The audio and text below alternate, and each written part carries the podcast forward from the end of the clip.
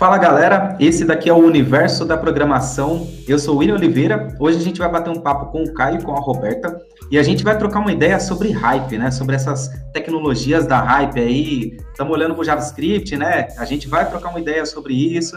A gente quer matar o JavaScript, brincadeira, a gente não quer matar o JavaScript, mas a gente vai trocar uma ideia aí sobre hype sobre o que, que a hype causa né, nos projetos que a gente já trabalhou, nos projetos que a gente trabalha ou nos projetos que a gente ainda vai trabalhar nas empresas aí, e se, qual, como que a gente faz para escapar dessas coisas, né? Como que a gente fica calejado o suficiente aí para evitar é, cair na armadilha das hypes, né? E a gente vai explicar também se tem armadilha, se não tem, vamos ver aí, vai ser um bate-papo bem interessante, vamos trocar ideia. Se apresenta aí, Caio. Bom, vamos lá. Sou Caio, Caio Cal, o pessoal me conhece, deixar o link aí depois do Twitter, alguma coisa para divulgar. É, eu sou team lead na Wirecard Brasil, no momento. Vamos ver semana que vem, vamos ver no futuro. Fala, Roberta.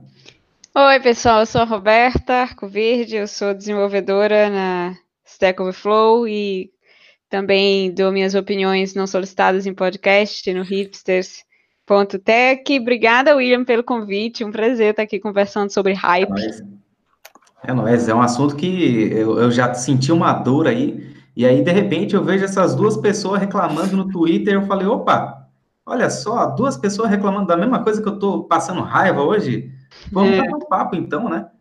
Vamos começar falando disso, então, qual que é a experiência de vocês com tecnologia hypada? Vocês já trabalharam com isso ou vocês já passaram alguma raiva por causa disso aí? Cara, eu eu sou adopter do Vue.js, né? Então, peguei o Vue.js logo que saiu 2. E do GraphQL também, comecei o GraphQL 0.5. É, tive uma experiência positiva em um e negativa no outro, acho que é até legal para complementar. No Vue foi uma experiência bem positiva, acho que dado a comunidade, a documentação e tudo mais, é, mesmo com a evolução, teve pouco breaking change e tal, então foi uma experiência bem legal. O GraphQL não foi tão legal, a gente mudou muita coisa, a gente, a gente pegou um 0.5, né, então não era nenhuma versão release oficial mesmo mudou muita coisa no meio do caminho, a gente perdeu muita feature e ficou bem difícil atualizar com o tempo. Então a gente perdeu um monte de coisa que a gente teria fácil, tipo cache com Apollo, esse tipo de coisa, porque a gente pegou na hype. Mas teve um motivo, a gente precisava muito normalizar um monte de API, então na época fez sentido. Não foi uma, não foi uma adoção só, pela, só, só pelo hype. Legal. É, eu tenho boas e más experiências também, né? Que nem o Caio com, com hype. Eu lembro que, principalmente, não sei, uns 10, 11 anos atrás, no começo da minha carreira, mais ou menos, é, eu tinha muito essa coisa de surgir uma tecnologia nova, vamos aprender e vamos usar, né? E às vezes era uma aposta boa, tipo, eu lembro que eu era desenvolvedora do .NET, foi mais ou menos 2008 que surgiu a ASP.NET MVC, a primeira versão, e eu já, ah, vamos trocar tudo que é WebForms por ASP.NET MVC, e aí um ano depois, acabamos reescrevendo o negócio todo, porque surgiu uma versão melhor do Razer, é o problema de toda tecnologia jovem, né, ela muda muito rápido. Uh, essa foi uma boa aposta, mas teve algumas não tão boas, mas que também eu não. Mas eu lembro que era uma época em que, por exemplo, você falou de matar o JavaScript, William. Eu lembrei que nessa época se falava muito de uma linguagem chamada CoffeeScript, que morreu, né? Que foi um hype Nossa, que surgiu tão rápido quanto desapareceu e que na época era tido, nossa, isso aqui vai bombar, isso aqui ninguém vai escrever mais JavaScript na mão e não foi bem assim. Então eu acho que essa coisa do hype, a, a o tempo, né? A experiência ajuda ajuda, porque a gente vê tanta coisa surgindo e morrendo que a gente fica com dois pés atrás, né? Total. E vocês comentaram também dessa, dessa questão de, por exemplo, a Roberta falou, ó, acabou de sair o AspNet aqui, vou mudar tudo, tal, não sei o quê, e vamos matar o Webforms, o que eu já tinha, já tinha pensado aqui, ó, vou interromper e vou falar, pô, essa decisão foi boa, né, mano? Então, até aí tudo bem. Foi Mas, boa. É, é, foi uma decisão boa. Mas, por exemplo, eu tomei a decisão de estudar Python na época que eu estava começando a aprender programação, há uns sete anos atrás aí. E aí eu falei o quê? Vou estudar Python porque é uma linguagem legal. As pessoas estão me indicando estudar Python nas comunidades aí, as pessoas nas internets. E é, é interessante, é uma linguagem que a gente escreve aqui, é bonitinho. Se você tirar os tabs dela e colocar tudo na frente, parece que você está escrevendo um texto em inglês, coisa mais linda. Falei, show de bola. Só que arruma trampo, né? Arruma trampo que eu quero ver. Naquela época não tinha essa monte de vaga que tem hoje em dia, né? E aí tinha vaga do que na minha região? Tinha vaga de PHP, né? E eu não quis estudar o PHP, porque, ah, PHP, tecnologia velha, não sei o quê, e eu nem sabia a idade dos dois, eu só ouvia as pessoas falar na internet, tá ligado? E aí já achava que era uma tecnologia velha. O Java piorou, porque Java sabia que realmente era velho. Eu falei, não, não vou estudar isso daí, Python é da hora, Python é uma coisa linda, não sei o quê. Beleza, fica aí sem trampo. Foi isso que aconteceu comigo. Então, essa foi uma das experiências com a Hype. Hoje eu estou passando por outra, outro cenário aí, por causa do JavaScript, né? A gente sabe como é que é o JavaScript, mas é, o que, que a gente vai encarar como hype? Porque, por exemplo, para mim, o Vue.js 2 já não é hype, né? Tipo, já é uma tecnologia que, teoricamente, ela não é nova. Hoje a gente está no Vue 4, né? Se eu não me engano. Tá no 2 ainda. Tá no 2 ainda? Então, Vai sair o 3 ano que final do ano. Então eu tô perdido na, na história, eu tô, tô, tô louco. Por que, que eu tô perdido? Porque o React Native ainda tá na zero, mano. E tem um monte de gente usando em produção, tá na 0.60 agora. O que, que é hype? Pois é, para você ver que engraçado, porque React Native é, é uma tecnologia muito jovem, sabe? Eu não sei quando a primeira versão foi. Bom, a versão zero foi lançada, quando as pessoas começaram a experimentar com ela, mas é muito, muito recente para mim ainda faz parte do hype, ainda não saiu do hype, porque ainda está naquele período em que a gente não consegue definir se vai decolar como o ASP.NET MVC na época ou se vai morrer como CoffeeScript, né? Então é coisa de dois anos, dois anos e meio para a gente ter uma definição melhor aí. Eu acho bem perigoso, né? Porque muitas vezes a gente usa exemplo de empresas gigantes, né? Tipo, ah, mas o Facebook está usando, mas o, o Instagram está usando. Mas, cara, o Instagram, o Facebook tem uma engenharia do tamanho da sua empresa, provavelmente, ou até maior. Então, assim, se esses caras precisarem reescrever, eles têm grana, sabe? Eles podem injetar uma grana e refazer. Acho que o maior, o maior problema que a gente tem é de se espelhar muito no, nas empresas grandes, assim. A, a Roberta Loja trampa numa empresa grande, né? Uma, das, uma big tech, mas acho que a grande maioria das pessoas que nos ouvem, que trabalham, não estão em empresas gigantes, assim. Big techs, Vale do Silício, esse tipo de coisa. Então, a gente se espelha muito nelas para tudo, tanto para tecnologia quanto para modelo de pessoas e, enfim, Spotify tá aí com os squads que eu quero ver um lugar que funciona que não seja Spotify. É, tô para ver isso ainda. E, a gente adota essa hype com base nisso, porque alguma empresa grande vende pra gente, sabe? Tipo, alguma empresa grande vendeu pra gente. E hoje em dia, pior do que a empresa grande é o influencer de, de código, né? Que tem Boa, o... Boa chegou no ponto, eu tava me segurando aqui, ó, tava esperando, vem, fala. Não, é que hoje em dia tem muita influência de código, né? Tipo, o pessoal, cara, o Ed Osmani, Mark Elliott, uns par de. Eu sigo mais o JavaScript, né? O famoso JavaScript. É, cara, esses caras são muito bons e tudo, só que eles estão lá para testar coisa nova, eles vivem de vender curso, dar palestra. Então, assim, eu tive uma experiência muito legal trabalhando por cinco anos na Kaelo, onde trabalhar com a hype era algo bom, porque você virava um curso daquilo, um blog post, um tutorial, um curso na Lura, uma apostila. Então, assim, você ganhava para testar mesmo, para falhar, para ir para hype ali. É uma experiência bem legal que eu tive com muita coisa da hype, assim, usei Rails bem no, no começo, há nove anos atrás usei Rails, então, em produção, sistemas grandes. É, mas, assim, é, é, o core da empresa. Então, tipo, não se espelhar em empresas grandes, não pensar no seu modelo da sua empresa faz sentido, e se, se você está vendo na internet, não é só um cara que está vendendo algo que ele acabou de mexer, né? E, e ainda não é maduro o suficiente. Tem essa também, né? Tem muita gente que escreve artigo, né, do que está estudando. Então, por exemplo, eu sou uma pessoa que escreve artigo para a internet. E de vez em quando eu coloco lá, olha, eu estou estudando isso aqui, olha, que legal. Só que a gente deixa claro, né? Ó, eu estou estudando, calma aí, pessoal, não estou usando isso aqui em produção não sei como é que vai ser em produção, talvez eu chegue a utilizar em produção e vamos ver o que, que vai dar. Só que tem muita gente que não coloca, né, velho? Só coloca lá, olha que legal, Flutter. Vamos utilizar Flutter, vamos acabar com React Native. Acabou. Ou então quando aconteceu o próprio caso da Airbnb, né? Que a Airbnb saiu do React Native, foi para o nativo com Kotlin com Swift. E aí todo mundo, ah, é o fim do React Native, tal, agora vamos todo mundo para o Kotlin, vamos todo mundo para o Swift. É, mas logo em seguida a Microsoft lançou um esquema para você fazer interface para o Xbox com o React Native. E aí vira uma loucura, né? Um puxa para um lado, outro puxa para o outro, e aí vem GDE, e vem MVP, e vem não sei quem, e, mano, fica uma loucura. A nossa cabeça, ó, se perde. A coisa que eu acho mais perigosa aí, é, com relação a hype, é que incentiva muito a sensação de impostor, a síndrome de impostor, ou, ou o sentimento de que, principalmente pessoas com menos experiência, de que elas estão trabalhando com a tecnologia errada, ou que elas não estão trabalhando com o que deveriam estar trabalhando, ou aprendendo o que deveriam, o que acham que deveriam estar aprendendo. E é muito fácil, por exemplo, você falou que não achava emprego, não achava trampo em Python, né? Então imagina, você, por causa do hype, porque você se recusava a aprender uma tecnologia que era tida como velha, porque alguém falou isso para você, porque você viu isso em algum lugar, isso repercutiu de tal forma na sua vida que você ficou sem trampo, sabe? Que é uma coisa muito, muito séria, muito grave. É, e sem propósito, de fato.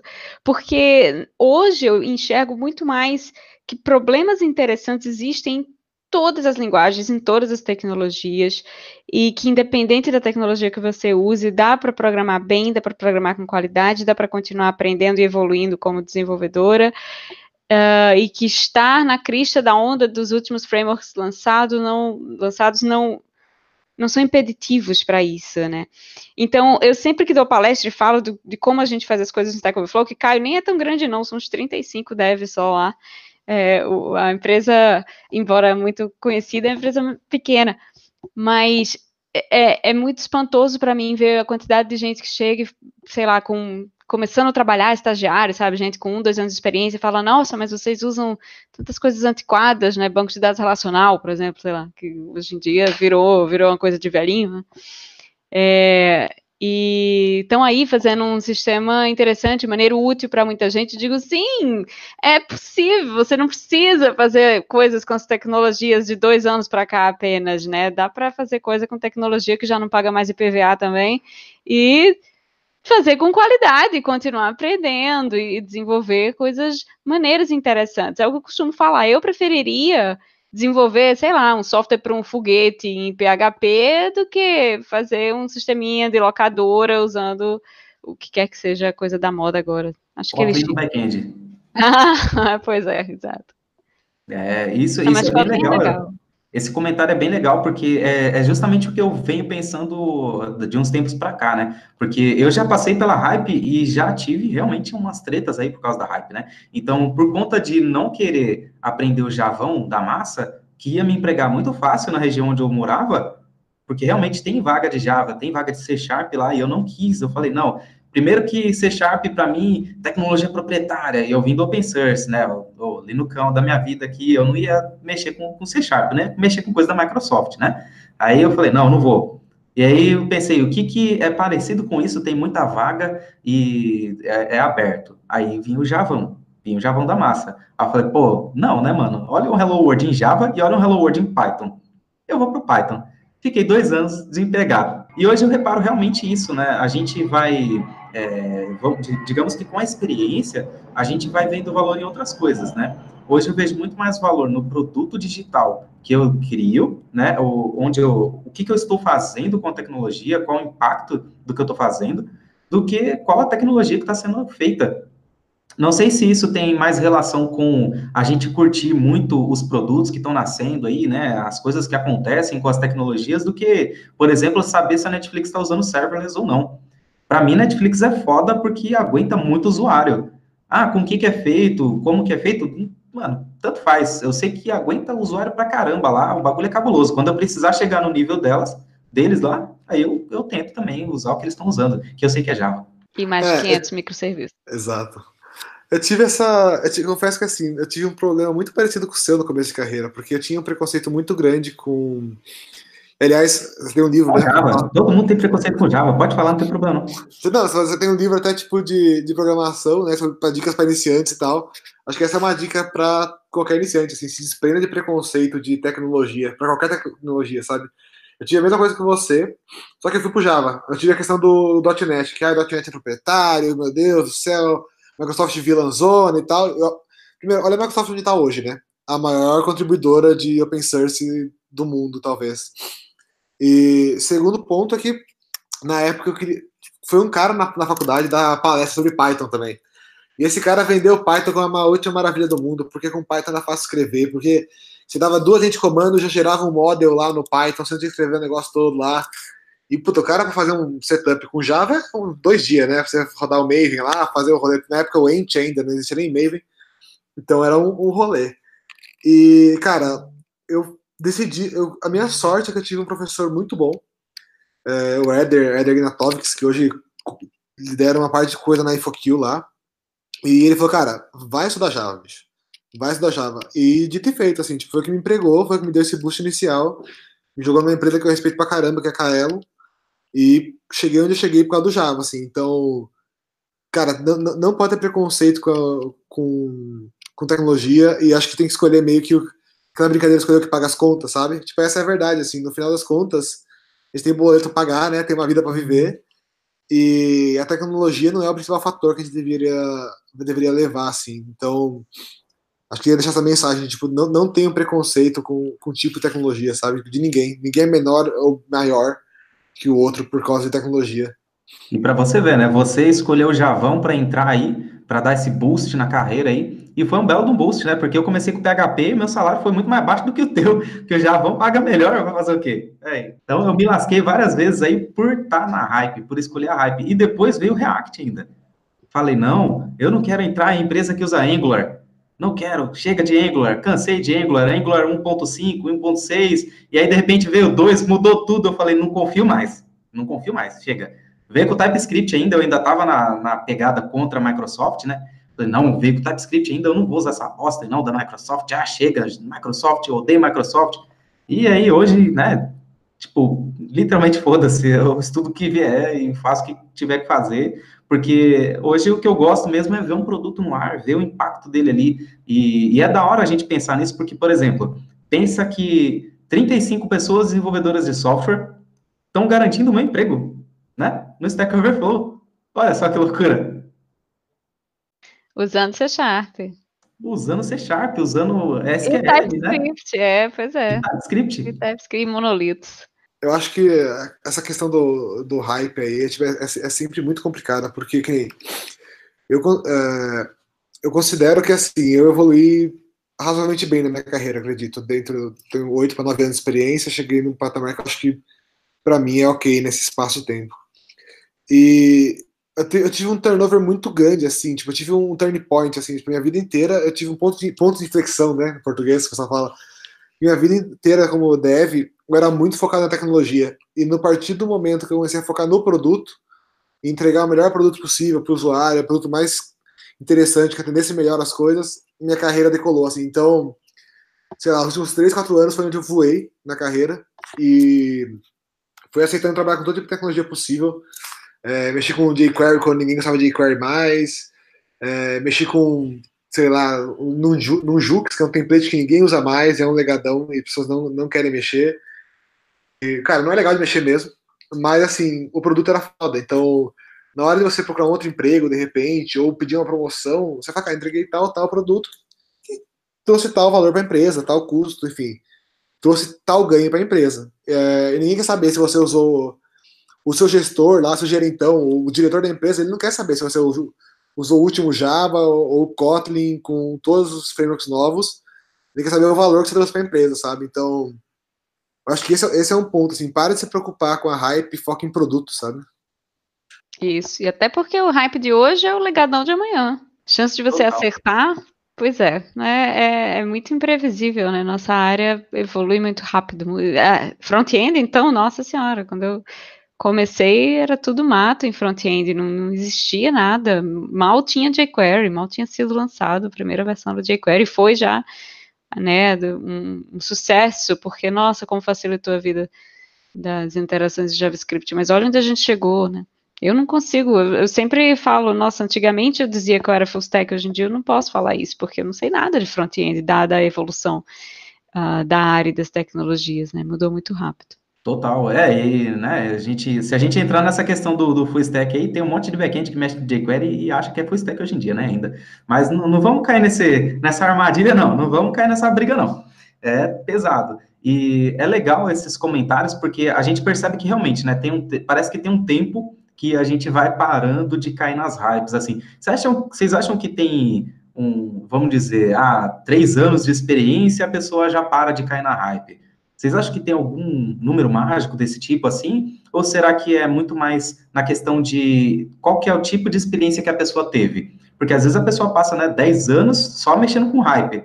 E tem, tem gente que mexeu, sei lá, duas, três vezes, já tomou um susto, fala, opa, calma aí, vamos devagar, né? Como vocês acham que funciona isso? É, eu acho que número mágico não tem, assim. Eu conheço pessoas que há 15, trabalham há 15, 20 anos Tem um rapaz que trabalha mais de 20 anos que eu conheci, e até hoje ele quer pôr última tecnologia em todo o projeto que ele starta, assim. É, mas, cara, é, é nítida a diferença dele para outras pessoas que tiveram essa, esse estalo, assim, de putz, não é isso que não é isso que eu devia estar focando, sabe? É, eu acho que a experiência sim reduz, né, essa questão da hype. Aqui todo mundo tem um pouco de experiência, todo mundo tem pelo menos 5 anos ou mais de experiência aqui, então acho que é uma experiência boa, né? E a gente percebe que não é, não é isso que, que traz alguma coisa de bom para nossa carreira, para nossa. Eu, eu, eu, eu, nos últimos anos, eu liderei bastante pessoas júnior. E uma preocupação comum deles é sobre, ah, estou trabalhando numa stack antiga, sabe? Estou trabalhando numa stack antiga, como é que eu faço? E assim, primeiro que volta lá na, na questão de estudar a base, né? Então, a stack é antiga, mas cara, boa prática de programação é a mesma há 30, 40 anos, assim, tipo, design patterns e todo solid, tudo isso daí tem, sei lá, 30, 40 anos e até hoje é a mesma coisa, sabe? Não mudou. Então, não tem muito que, que focar nisso. Foca na base direitinho e tal e, e trabalha em algo que, que, assim, óbvio, tem que trabalhar em algo que seja prazeroso também, né? Porque uma coisa é você trabalhar numa tecnologia super legada que te dá dor de cabeça o dia inteiro, que sua vida é resolver problema relacionado à tecnologia, updates e tal. Isso realmente tem um, um, tem que achar o limiar ali, né? Mas não é tão tênue ali assim entre não sofrer tanto com a tecnologia e adotar a última coisa. A Roberta até citou um negócio que me, me surpreende, porque realmente eu ouvi isso já. As pessoas falarem que SQL é, é antigão, sabe? SQL. Cara, SQL resolve os problemas de 99% dos casos, talvez um pouco menos, um pouco mais, sei lá, de, de banco que a gente precisa ter hoje, de guardar dados, sabe? Então, as pessoas querem usar o NoSQL só para usar mesmo, assim, tipo, o que eu vejo de gente... A galera conflita, né? Tipo, é, eu nasci no NoSQL, eu quero usar porque a SQL morreu. O que eu vejo de pessoal de JavaScript querendo usar, por exemplo, Mongo para tudo, e no fundo ele tá usando só pela facilidade, sabe? É preguiça, tipo, é pregui... não é a hype, é a preguiça de estudar SQL, o Mongo ele já manja JavaScript, então tá ali. Então, assim, é bem. Acho que, voltando à questão inicial para passar a vez, acho que não tem uma, um número mágico, não, mas acho que a experiência com certeza vai reduzindo isso assim, conforme você vai sofrendo com isso e vendo qual é a dor e tudo mais, porque no final das contas é, é custo para a empresa, né? E esse custo tem que ser justificado de alguma forma, então, principalmente reescrita. Então é isso. Eu acho que a inexperiência também, concordo, não, né, não tem um número mágico, mas eu acho que a inexperiência ela atrapalha por dois motivos. Um é muito isso que o Caio falou da, da base. Quando a gente é menos experiente, existe uma ansiedade natural de pensar, estou perdendo tempo trabalhando com essa tecnologia, sei lá, Java, PHP, que é legada ou considerada legada, quando eu poderia estar trabalhando com a linguagem uh, que me garantiria um, uma empregabilidade melhor para o futuro. Por que, que eu falo que a inexperiência uh, potencializa essa sensação? Porque as pessoas não sabem ainda, quando são inexperientes, que tanto faz a tecnologia com que você está trabalhando, né? Que isso realmente a gente aprende, muda, evolui, tem que dar manutenção no sistema legado um dia, no outro dia tem que mexer em outra coisa, no outro emprego em outra e a gente vê que aprender tecnologia é o mais fácil. Né? Mudar de linguagem é o mais fácil. Se você é desenvolvedor web, os conceitos que você aprendeu, por exemplo, o que é uma sessão, o que é um cookie, o que é um, uma requisição, o que, que vem na requisição, isso é universal, isso vai uh, entrecortar as tecnologias que você aprenda. E o segundo fator, fora essa ansiedade de achar, meu Deus, estou perdendo tempo trabalhando com essa tecnologia que você não teve tempo de ver ainda o nascimento e morte de muita coisa.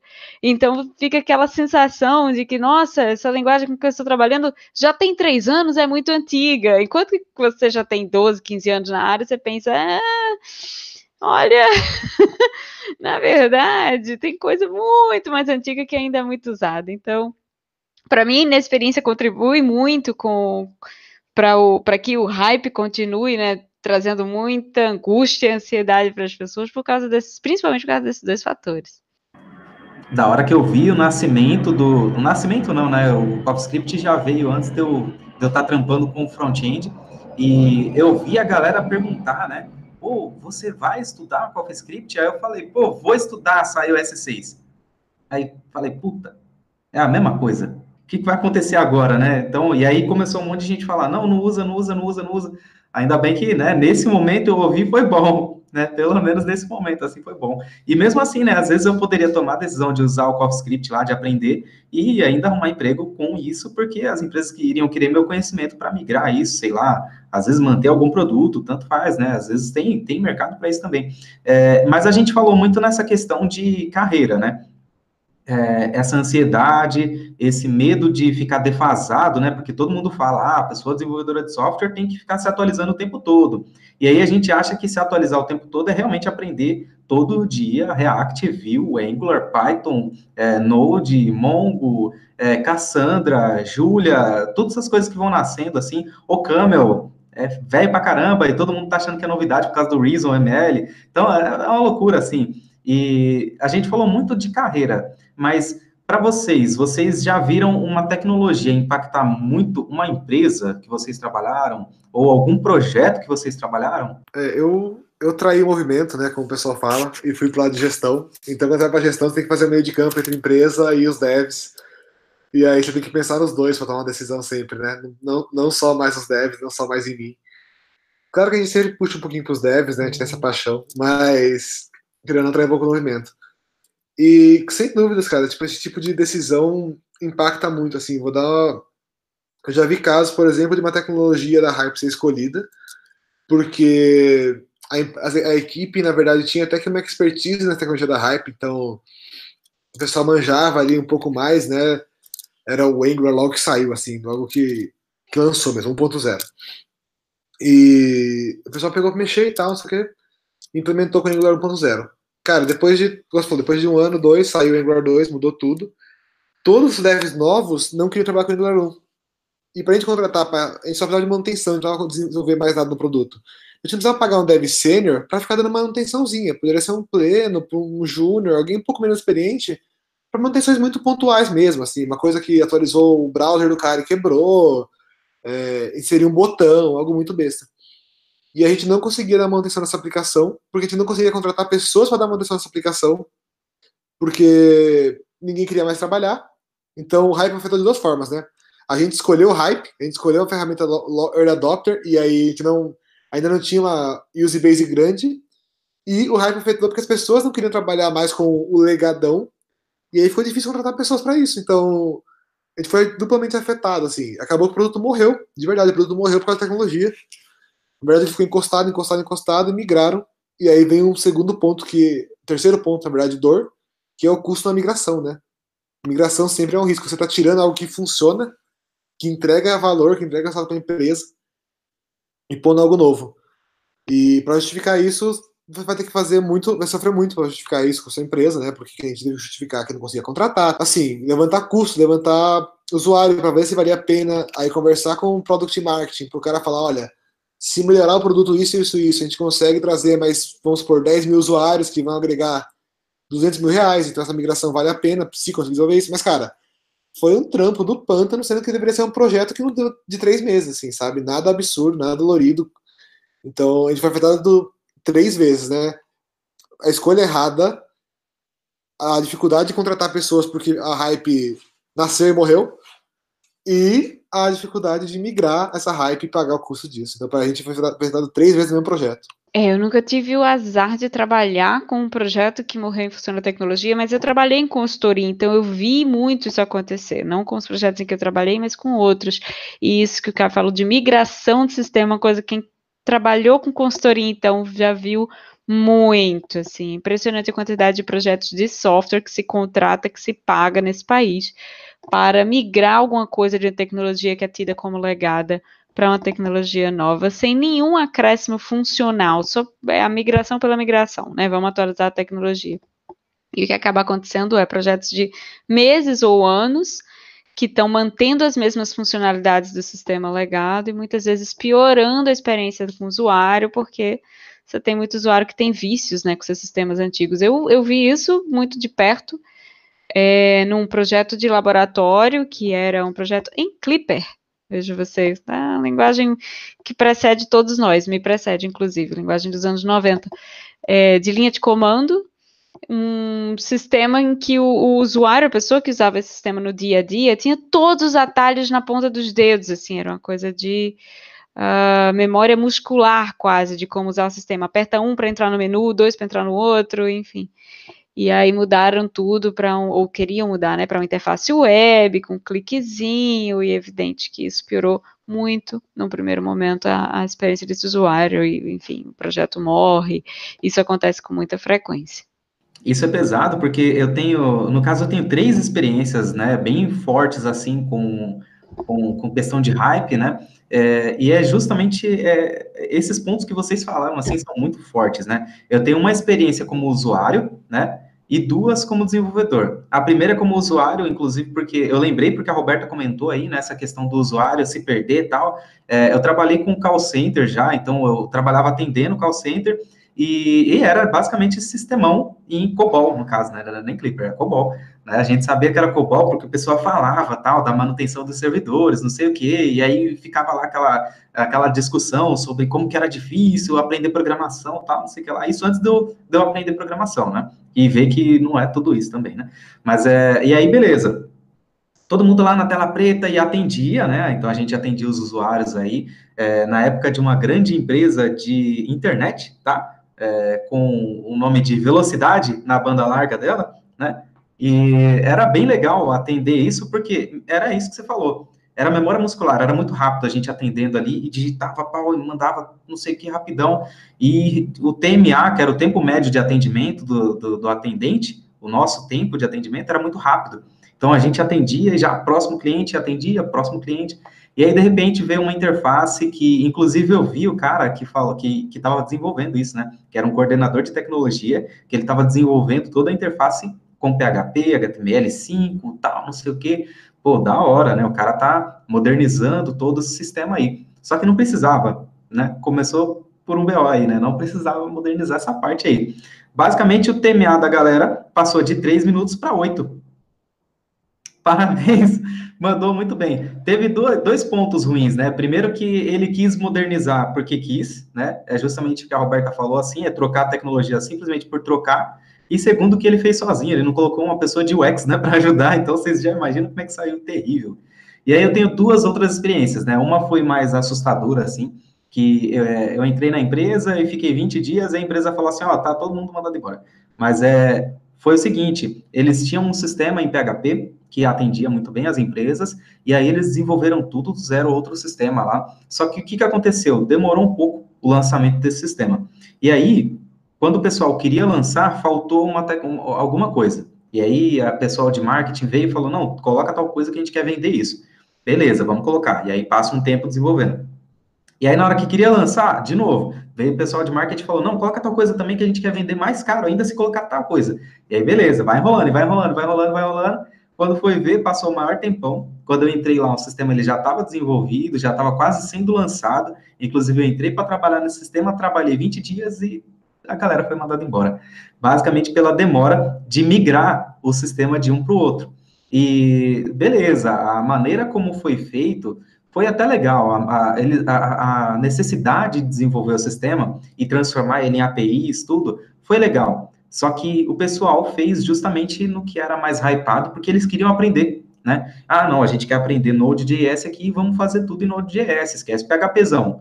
Ah, não, mas todo mundo manja de PHP aqui. Não, mas vou mexer em Node.js, porque Node.js, não sei o quê. E a galera ficou muito fera de Node.js. O pessoal lá era muito bom de Node.js. Só que, né, no fim das contas, vamos pra rua. Ferrou nós.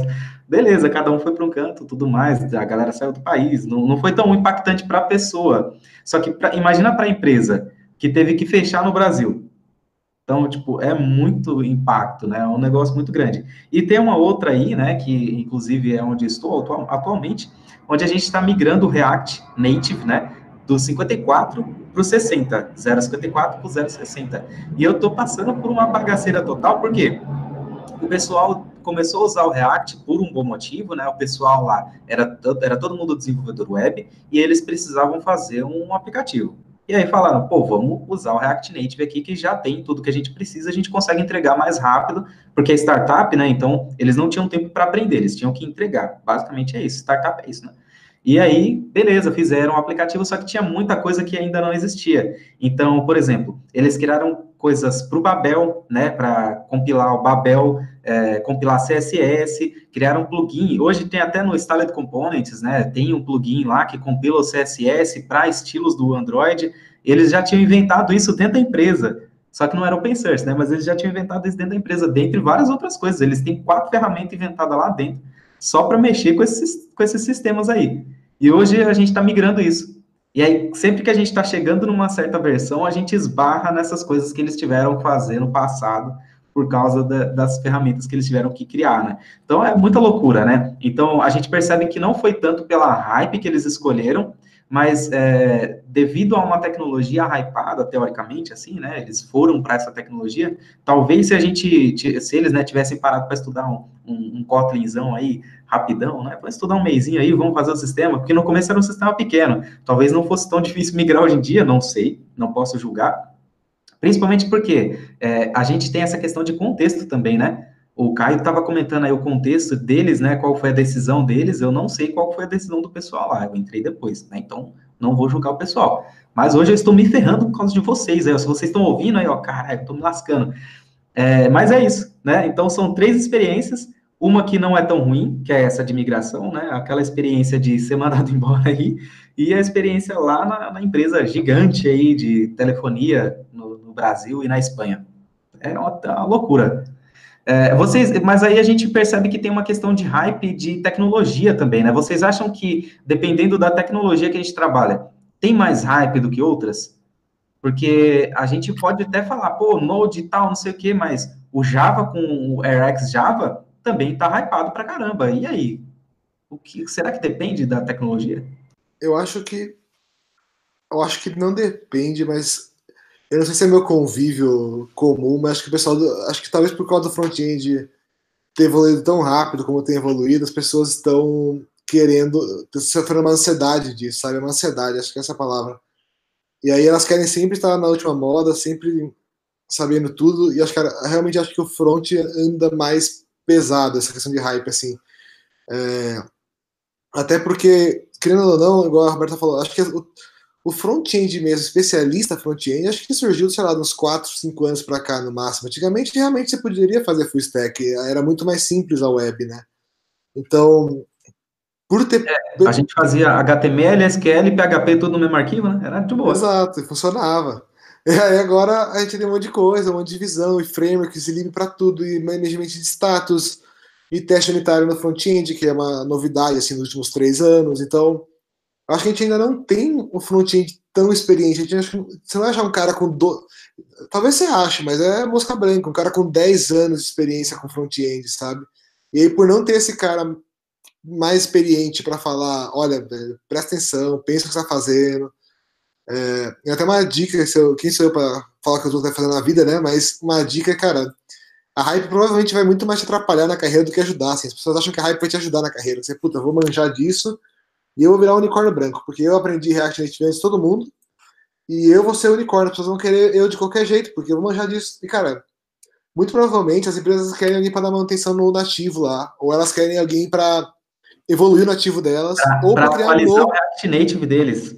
Exato, mas assim, não, não, não para desenvolver com o React Native. Então, é, realmente acho que o hype pode atrapalhar muito mais, né? Eu costumo muito acreditar que quando a gente vai para uma empresa que a gente acredita, né? Que a gente não tá lá só para pagar as contas, tem, tem empresa que a gente paga as contas, tem empresa que a gente acredita, não. Que a gente tem que achar que acreditar que as pessoas fizeram o melhor dado o contexto que elas viviam, assim, né? A melhor escolha dado o contexto que elas viviam. Então eu não, não julgo, assim. Mas eu realmente acho que o, o front-end, pela por ser muito moderno, está evoluindo mais, muito rápido, rola um hype maior. E até pelo, pela demanda mesmo, acho que anda super valorizado, assim, tipo, não financeiramente, mas as pessoas estão muito, muita vaga de front-end, muita coisa rolando, e aí a empresa acaba cedendo, sabe? Tipo, ah, deixa para segurar esse cara, segurar o William, que ele é muito bom, deixa, tipo, deixa ele colocar lá o Svelte JS dele lá, porque se a gente não deixar, ele vai para uma empresa que deixa pôr o JS, sabe? Eu acho que. Deixa ele meu filho... com React e WSM, w, uh, uh, WebAssembly. WebAssembly. WebAssembly ao mesmo tempo aqui, ó, ou com o Elm, né? É, é Elm, que parece Elixir, parece Haskell, e vai, vamos, vamos. Então acho que essa imaturidade do mercado como um todo leva front-end para isso. E me parece também que é mais fácil fazer certas atualizações de front-end. É, é um processo muito complexo que envolve muitos times, por exemplo, mudar um banco de dados de uma aplicação, né? Não, a gente está falando de infra que tem que mudar, de licença do banco, de DBA quando tem, de, enfim, de framework, de um monte de coisa.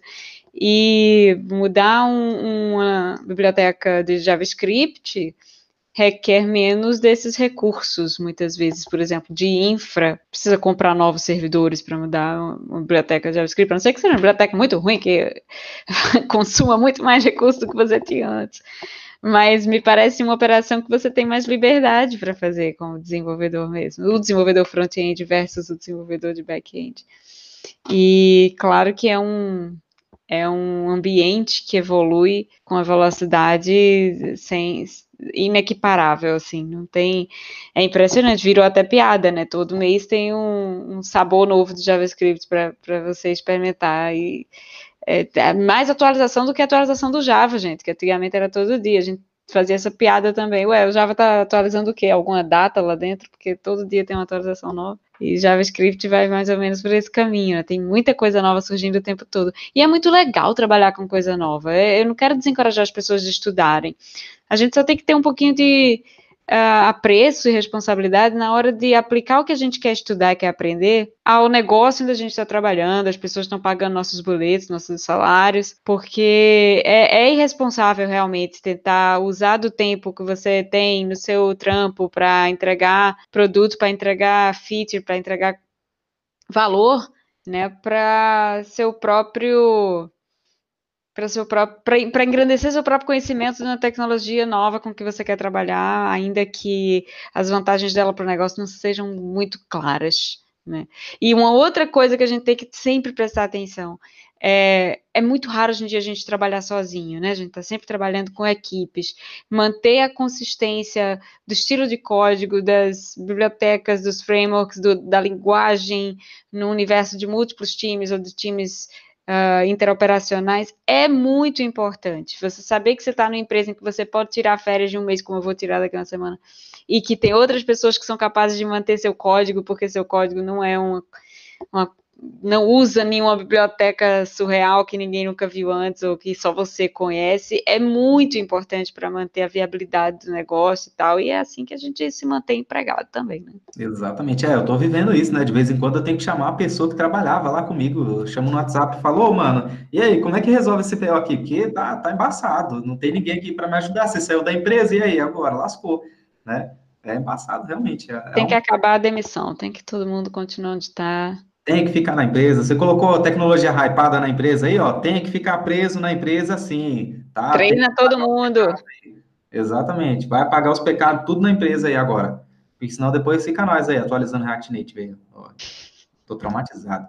É, eu acho que a gente falou muita coisa interessante, muita coisa legal, principalmente porque a gente fez essa, é, digamos que um paralelo, né, entre carreira e projetos, né? Então a gente falou tanto como que a hype ela é perigosa para nossa carreira, quanto que ela é perigosa e às vezes até cara para as empresas, né? A gente até o Caio comentou aí a experiência dele em contratar pessoas. Eu falei a minha experiência de não conseguir emprego. Você falou sobre as empresas que estão perdendo um monte de dinheiro por ficar migrando coisas, né, Roberto? Então o bagulho é cabuloso. É hype é sempre perigoso.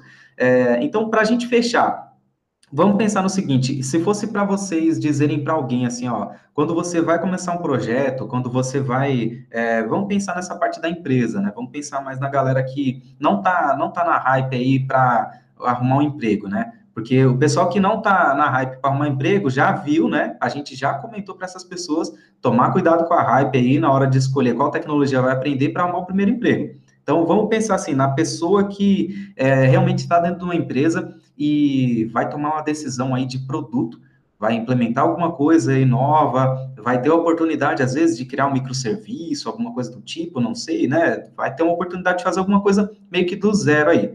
E ela vai ter essa decisão nas mãos. Como que vocês diriam para essa pessoa tomar uma decisão a respeito de arquitetura, a respeito de escolha de tecnologia? Como que vocês fariam? eu acho que a, palavra que eu usaria é empatia, assim, tem empatia com a empresa. É, tem gente que vê a empresa como vilão, assim, né? E, cara, a empresa tá lá pagando os boletos e é, ajudando você a conseguir seus sonhos, suas viagens. Muita gente mudou de vida. Eu mudei muito de vida, saí do interior, do bairro periférico do interior, e hoje eu moro no bairro que eu adoro, aqui em São Paulo, viajo para fora, porque as empresas pagaram os boletos para isso né, acontecer. É, tem empatia com a empresa, empatia com os colegas que você vai trabalhar, se eles têm conhecimento disso, se eles querem ter esse conhecimento. É, empatia com a empresa no sentido de vai, vai dar para manter isso depois, vai ser fácil contratar, vai ter gente no mercado disponível. É, empatia no sentido de pensar no valor de negócio e não só na tecnologia. Então, isso me traz algum valor de negócio por exemplo, você tem o Svelte de brincadeira, mas o Svelte é super performático. Se você tem uma aplicação gigantesca mesmo, talvez faça sentido. Mas usar uma aplicação com 50, 100, 200 mil usuários não é gigantesca. Por mais que para a gente pareça muito, não é gigantesca. Então, assim, presta, presta atenção, sabe? Então, empatia com a empresa, empatia com seus colegas de trabalho, empatia com o mercado. É, pensa que vai ter um amiguinho amanhã, depois você vai sair, né? Vai ficar o William lá trocando a versão do negócio. Então, tem empatia com o próximo amiguinho que vai vir aí trabalhar, o próximo colega de mercado, porque esse mercado também é pequeno, né? Parece grande, mas é pequeno, todo mundo conhece todo mundo. Amanhã você vai achar o corno que colocou o negócio lá e tá ferrado na sua mão, entendeu? Então, tem empatia com você mesmo. React Native, atualiza aí, tem empatia, coleguinha, atualiza o React Native, não deixa desatualizado. O Jest também, da pau, tá? Atualiza. Então, assim, acho que empatia, com empatia, tem empatia sempre na hora de selecionar e pense no valor de negócio mesmo, que acho que esse é o que falta para um monte de dev por aí crescer muito e sair voando na carreira. É, eu acho que muitas vezes essa coisa de a escolha da tecnologia que vai ser usada, ela na verdade foge a, aos poderes dos, das desenvolvedoras, né, de, de juniors, plenos e seniors, é uma decisão normalmente tomada num nível mais estratégico, às vezes por CTOs, às vezes por tech leads e tal. Uh, então isso já ajuda, né? Não precisar tomar essa decisão, deixar para o seu chefe tomar, já ajuda um pouco. Mas se você for tomar ou se você for o chefe, eu diria que entenda o contexto da sua da tecnologia e da infra da sua empresa, principalmente se for uma, uma escolha de uma tecnologia de back-end, mas também serve para front-end. Veja o que já usam, veja o que já existe, veja os projetos que coisas os projetos existentes estão usando. Se de repente usava .NET, ah, mas .NET está muito velho, usa .NET Core. Uh, tenta continuar mais ou menos, pelo menos na mesma infra, não pula então para um Python, porque não é só a linguagem que vai mudar, não é só esse, isso da tecnologia que muda, muda teu sistema de monitoramento, muda teu sistema de build, muda teu sistema de deploy, muda o conhecimento das pessoas que já trabalham lá e que, com que elas são acostumadas a trabalhar, muda muita coisa quando você faz uh, uma aposta em uma tecnologia tão diferente assim. E o mesmo serve para front. Né? Exatamente. a comunidade se comporta. Você pega a comunidade JavaScript, mesmo essa loucura. Você pega a comunidade Python, é mais de boa. Você pega a comunidade C Sharp, é mais de boa ainda. A galera tá focando em design pattern, não sei o quê, outras discussões, né? Então, é realmente muda muita coisa mesmo. O bagulho é cabuloso, bicho. Muito. E aí é, é, você tem que considerar tudo isso antes de começar um novo projeto numa tecnologia nova ou que é diferente da qual as pessoas com que você trabalha já estão acostumadas a usar. E pensa também no que o Caio falou, que é o valor de negócio, tenta descobrir, o, tenta aprender quais são os números que regem as realidades de todos os projetos similares. Né? No meu caso, como desenvolvedora web, tem certas coisas que eu tenho que ter em mente, por exemplo, o que significa uma aplicação com muitas, o que são muitas requisições, né? Porque eu vejo muito time de desenvolvimento falando, ah, a gente vai usar microserviços para escalar, porque a gente tem, sei lá, mil requisições por hora. É muito pouco mil requisições por hora, sabe? Você não precisaria. Então, tenta, tenta ver para as tecnologias que você usa, o que seria um, um, um, o tráfego limite, faz teste de performance, faz teste de carga, e vê se de fato faz sentido migrar para uma tecnologia que você está querendo migrar, seja ela um, um NoSQL, seja ela uma nova arquitetura, para e, e, antes de justificar isso com escalabilidade, entenda de fato quais são os limites do que você está usando, né? Lá na Stack a gente costuma falar, a gente processa meio bilhão de consultas no banco por por dia com um servidor de banco, né? Apenas, você tem uma máquina literalmente. Então, aprenda esse tipo de limite antes de embarcar num hype que pode ser um hype que flop depois, né? Uma furada. Muito bom, excelentes dicas. É, então, eu espero aí que você que, que ouviu até aqui, né, tenha gostado do nosso bate-papo e que você não caia nas armadilhas da hype aí, né? Vamos tomar cuidado nas decisões, principalmente para não, não, ferrar o amiguinho aí depois que tem que ficar atualizando o React Native, tá? Não vou parar de falar isso. vou falar isso no Twitter, vou falar isso no podcast, vou falar isso no YouTube, vou falar isso em tudo que é lugar, porque tá embaçado. É, mas legal, então, é, se você ouviu até aqui, gostou do episódio aí, ó, se você está no YouTube, deixa o seu like, se você está no Anchor, compartilha esse negócio aí com outras pessoas, compartilha com aquela galera que está começando, né, que está desesperado aí, não, tem que aprender React, não, tem que aprender Vue, eu não sei se eu aprendo Vue, React, Angular, ah, eu quero aprender Python, mas a galera de Python está falando de Golang, ah, eu não sei se eu aprendo Ruby, porque a galera de Ruby está falando de Elixir, então, tá essa loucura aí, compartilha para essa pessoa ouvir que não tem que ficar nesse desespero todo para dar uma, uma acalmada aí, né, para ela tomar decisões mais estratégicas. Tem outros episódios aqui no podcast falando sobre carreira, como tomar decisão aí de qual linguagem escolher, de para onde ir e tudo mais, o que, que a gente realmente deve focar. Então, compartilha com essa pessoa aí e também aí com seu CTO, com seu líder, ou com a pessoa que vai tomar decisões aí, tem muitas vezes o cargo de arquiteto, arquiteta, né, de, de software. Então, compartilha com essa pessoa aí também para ela não te ferrar, né? Porque senão depois quem vai se lascar é você, quem vai trampar fazendo a atualização do React Native é você, né? Então, vamos aí, vamos tomar cuidado. Muito obrigado pela participação de vocês dois aqui. Foi excelente, para mim também foi excelente, né? Porque é, a gente escutando aqui, a gente também aprende muito. Então, eu garanto para vocês que as minhas decisões futuras serão mais pautadas aí nas experiências que eu passei e nas experiências de vocês também. Muito obrigado pela participação, viu? Vocês querem deixar algum recado? Dizer um tchauzinho pro pessoal? Pode mandar aí. Ah, eu queria agradecer o convite por mais uma vez estar aqui com vocês. Né? Já fiz live, estou no podcast agora. Admiro pra caramba o trabalho, então legal de estar aqui com você participando. Com a Roberta, né? Tipo, cara, a Roberta, quando eu comecei a, na área, a Roberta já estava palestrando, já estava vendo para Parece da Roberta quase. Essa... Roberta tia. Não, a Roberta, a Roberta é experiente, poxa, uma pessoa que realmente influenciou muito a comunidade aí, influencia até hoje, né? Então, um prazer estar dividindo aqui também o, o podcast com ela. É, e queria deixar aí o link do meu blog também, fazer um chabazinho. Quem quiser acessar meu blog lá, ver as besteiras que eu escrevo às vezes lá, caio.dev.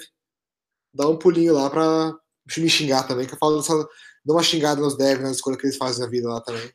Boa cara xingou, é bom. A gente tem que acompanhar para ver as polêmicas, para ver as brigas, é bom também às vezes. É sensacional essa, esse domínio, caio.dev. Isso aí, eu queria também agradecer o William pelo convite, para mim é um prazer, eu acompanho esse trabalho há muito tempo já, acho muito legal que você faz de divulgação, de e assim, como você consegue uh, ser assíduo nas suas postagens, né, que é uma coisa muito difícil, Caio também que bloga, deve saber disso bem, que eu já tentei blogar algumas vezes, mas eu não tenho essa disciplina, infelizmente. Mas eu moro no Twitter, então o microblogging é comigo mesmo. Quem quiser me achar, meu, minha arroba é RLA4, que por acaso era o meu login da faculdade. E o legal dele é que ele é curtinho, então dá, só, dá pra economizar aí cento e não sei quantos caracteres tem hoje em dia, 144, 244. Mas dá pra economizar um bocado, porque só são quatro caracteres, podem falar comigo por lá. Show de bola. Então, segue o pessoal aí, galera. Muito obrigado pela participação de vocês. Muito obrigado por ter escutado até aqui. Valeu!